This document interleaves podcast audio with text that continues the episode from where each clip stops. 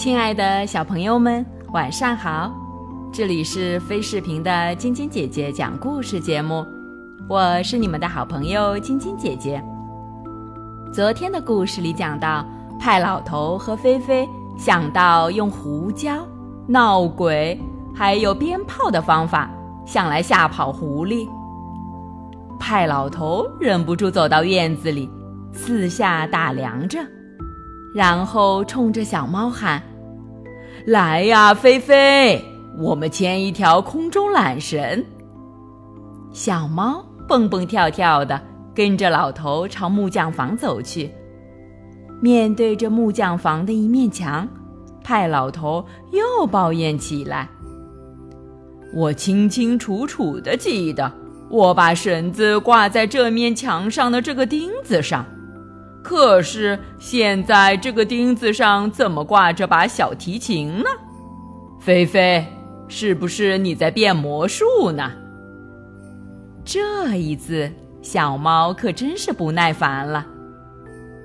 派老头，你压根儿就没有把绳子挂在这儿，你那对绳子一直都堆在地上的废轮胎里。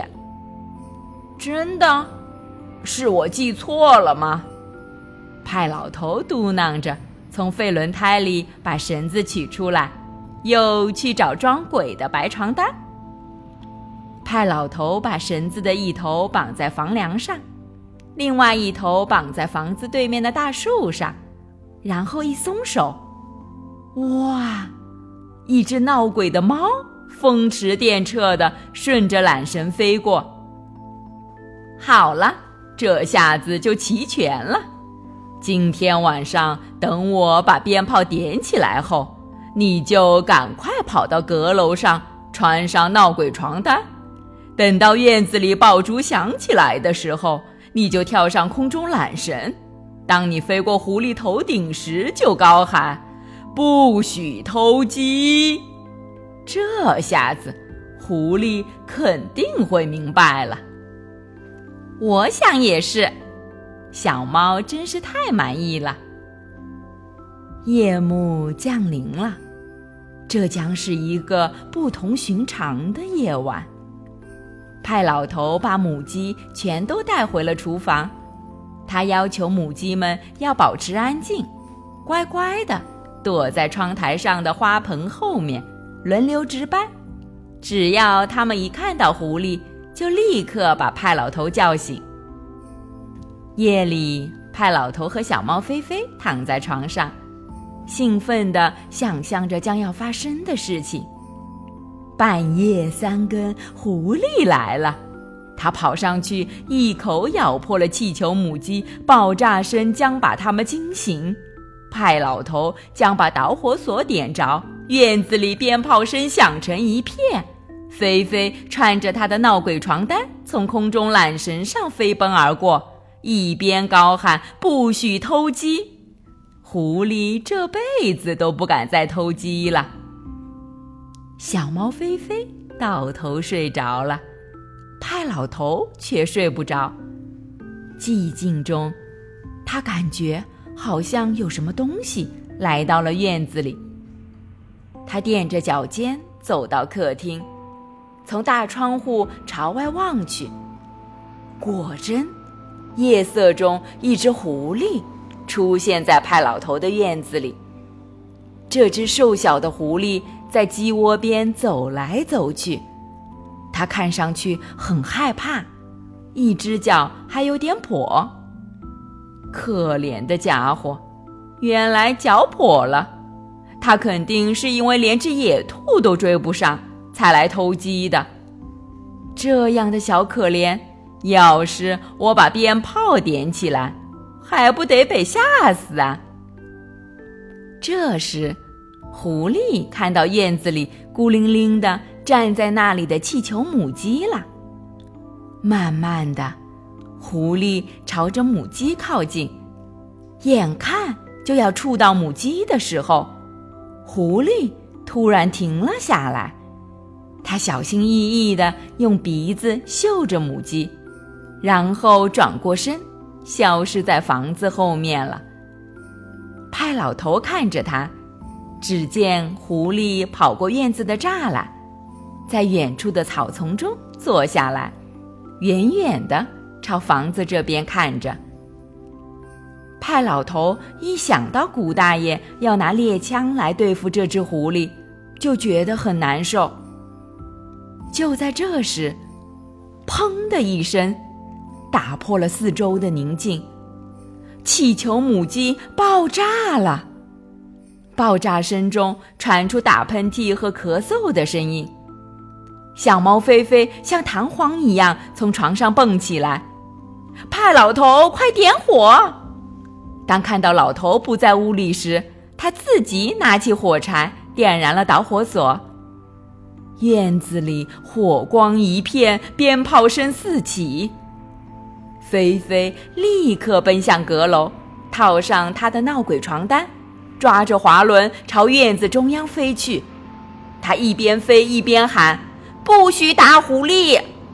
哎呀，菲菲在喊什么啊？错了，错了！菲菲喊错了。可是没错啊！就在菲菲划过院子中央的时候。在鞭炮的火光中，菲菲看到院子当中站的不是狐狸，而是邻居古大爷。古大爷正端着猎枪，身边是那只凶巴巴的猎狗。看到空中飞来的鬼，古大爷被吓呆了。好，好，我保证再也不打狐狸了。快放我走吧。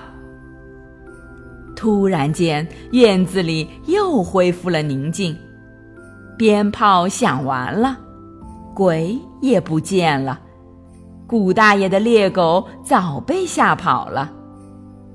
嗖，刚才没有燃尽的最后一只小鞭在地上打着转，已经被吓坏了的古大爷噌的跳了起来，转身仓皇的往自己家里跑去。小猫菲菲从树上跳下来，跑回厨房。派老头坐在那里，正咯咯的笑个不停呢。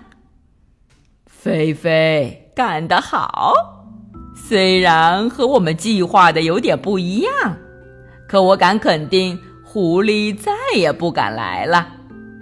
派老头说：“怎么回事？狐狸没来，来的是古大爷呀。”小猫疑惑地说：“狐狸来过，可是狐狸根本不吃我们给它做的气球母鸡，它一直躲在房后看烟火呢。可怜的家伙，肯定被吓坏了。